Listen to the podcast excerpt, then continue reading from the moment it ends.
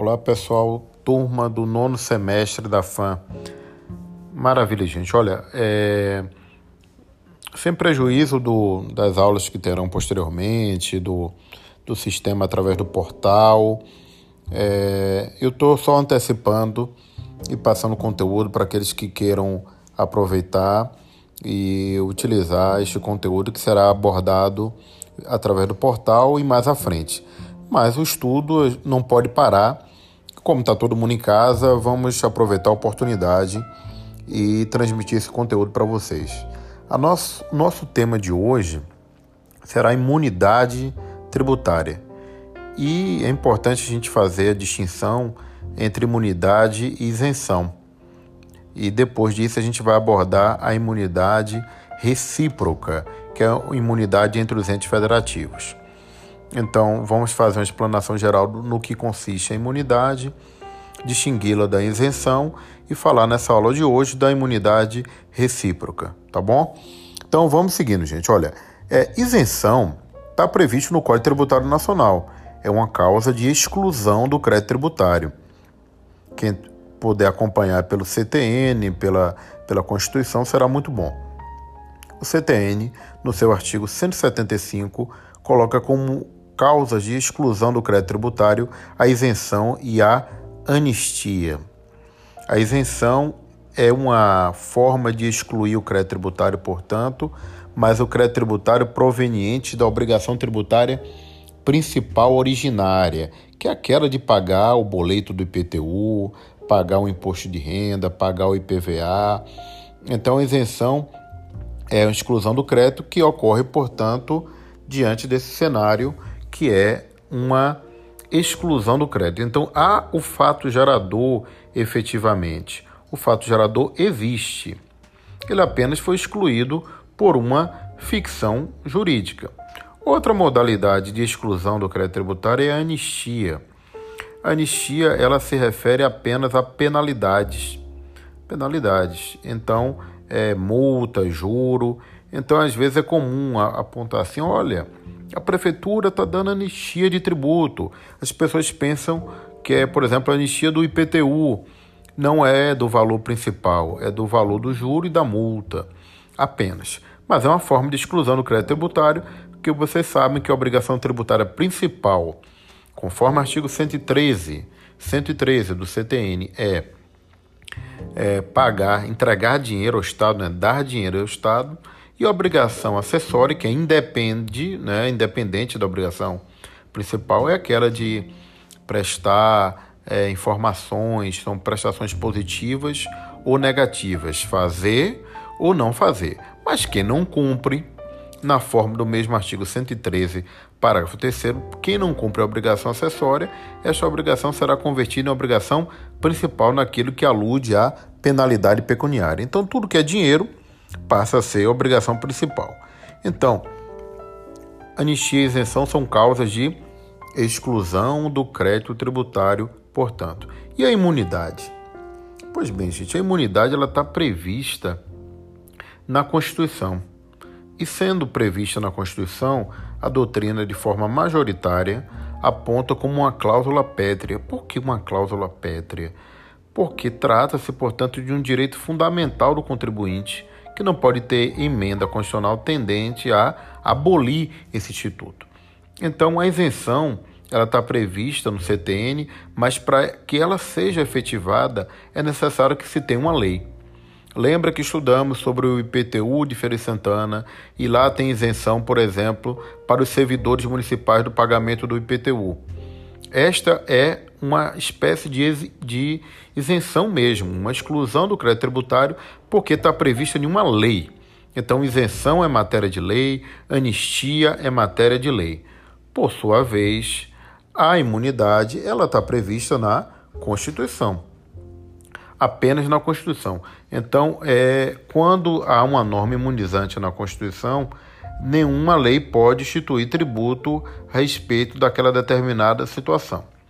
Não quer dizer que as obrigações acessórias não devam ser cumpridas, como ter cadastro na Receita Federal, como ter um estatuto, que aponte quem são as pessoas que administram aquela determinada entidade, se for uma entidade filantrópica, por exemplo, né? E tudo mais. Então é importante fazer essa distinção que imunidade é constitucional. E onde está aqui é, a imunidade na, na Constituição? Está espalhada geograficamente, mas concentrada, sobretudo, no capítulo das limitações ao poder de tributar. Artigo 150, portanto, inciso 6, que diz: Está vedado, portanto, nos entes federativos, no inciso 6, instituir impostos sobre, inciso, a linha A, desculpa, patrimônio e renda ou serviços um dos outros. B. Templos de qualquer culto. Vamos falar disso na aula mais à frente. C patrimônio e renda dos, ou serviços dos partidos políticos, inclusive suas fundações, instituições. D. A imunidade objetiva, que é dos livros, jornais, periódicos e o papel destinado à sua impressão. E por fim, a linha E, fonogramas e videogramas musicais produzidos no Brasil. A gente vai falar disso mais à frente aí, portanto. Bom, mas neste inciso sexto é importante destacar que a imunidade aqui, que é a não incidência de qualquer norma tributária sobre estas situações, aponta que é apenas no tocante a impostos. Então, uma entidade imune vai pagar taxa, vai, contribuição de melhoria, vai, contribuições previdenciárias, por exemplo, também. A imunidade aqui é apenas com relação a impostos. E vocês vão lembrar que os municípios têm três impostos, os estados três e a União que restou, portanto, seis já foram criados. Então, os municípios têm IPTU, é, o Intervivos e o ISS. Já estudamos IPTU e ISS.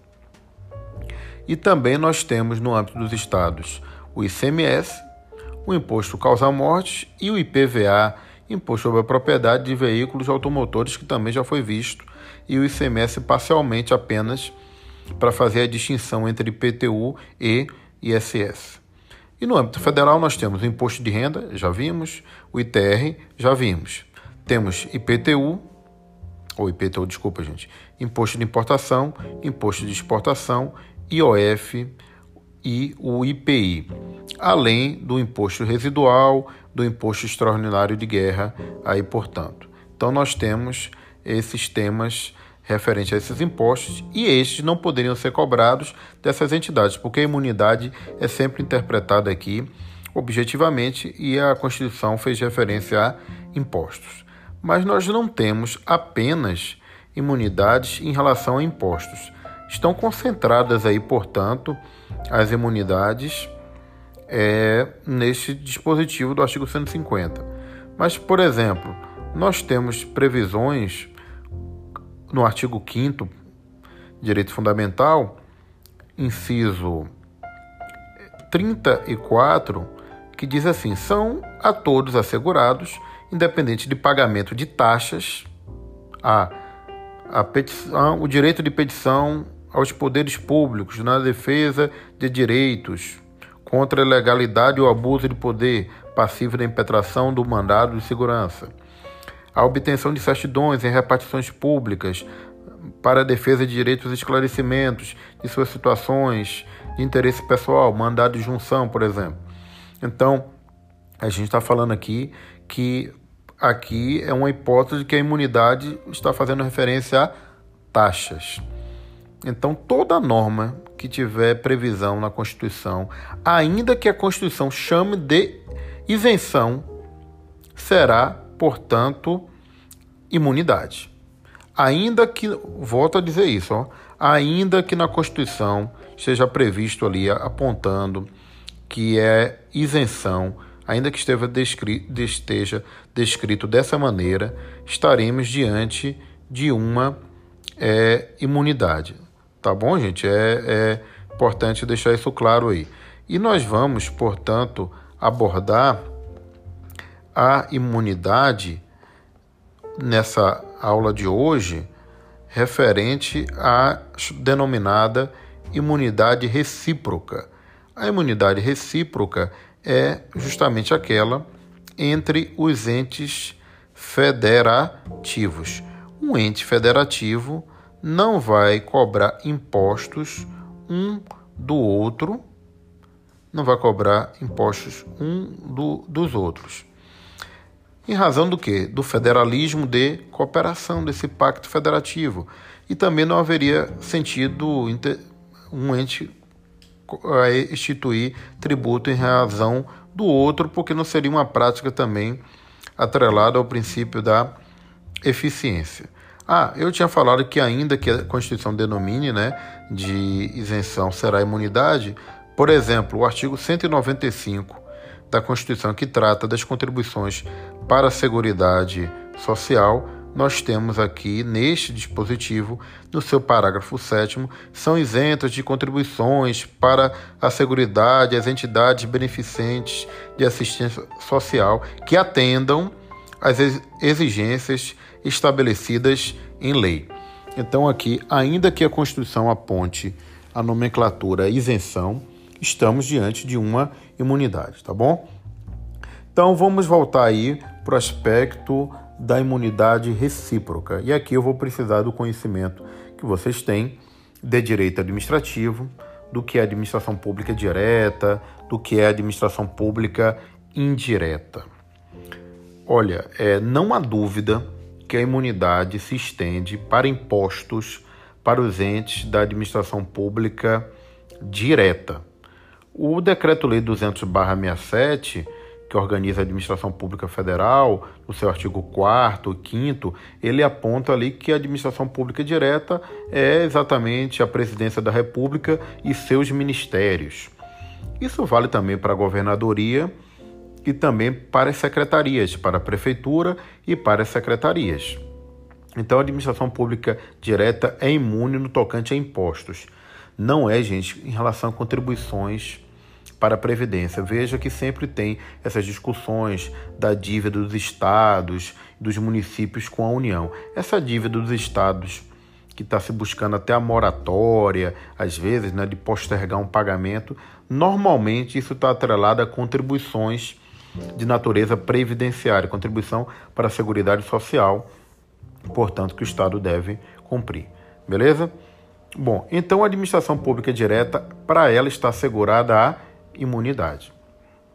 E para a administração pública indireta, como é que ela está dividida? A administração pública indireta são aquelas entidades que a lei cria ou autoriza. Né? Quem que a lei cria? A autarquia, consequentemente as agências reguladoras e as fundações públicas de direito público, portanto. Legal.